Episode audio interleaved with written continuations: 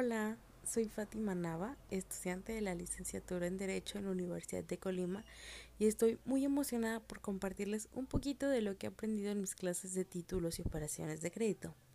Por eso, el día de hoy les voy a platicar sobre un documento que sin duda alguna todos debemos conocer.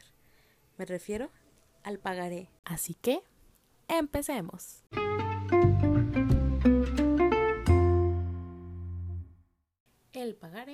Es un título de crédito en el que el emisor se compromete a pagar una suma económica a un beneficiario antes de una fecha determinada. En la realización de este documento intervienen dos sujetos. El emisor, el cual es la persona que se compromete a pagar el importe. Por su parte, el beneficiario es aquella persona a la que le corresponde el derecho por excelencia de la materia cambiaria, es decir, el cobro.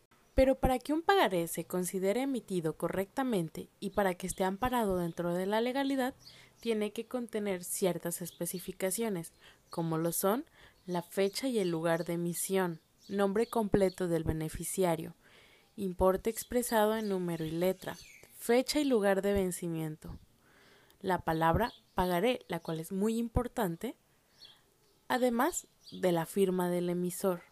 En caso de que alguna de estas especificaciones no se encuentre en el documento, se tendrá por entendido la ineficacia absoluta del pagaré. Pero también hay otras que no provocan la ineficacia del documento, como lo es la falta de época y lugar de pago, la cual se encuentra regulada en la ley. También hay algo importante por conocer, el cual es el endoso del pagaré, la cual es una cláusula escrita que consta en el documento o es un suplemento de este, por la cual el beneficiario transmite a otra persona, denominado en este caso tenedor, todos los derechos derivados del mismo.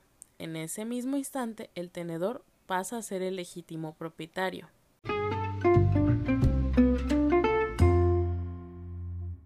Pues eso es todo por el episodio de hoy. De verdad, espero que esta información haya sido de utilidad para ti. Te mando toda la buena vibra y espero que estés bien en este confinamiento. Hasta luego.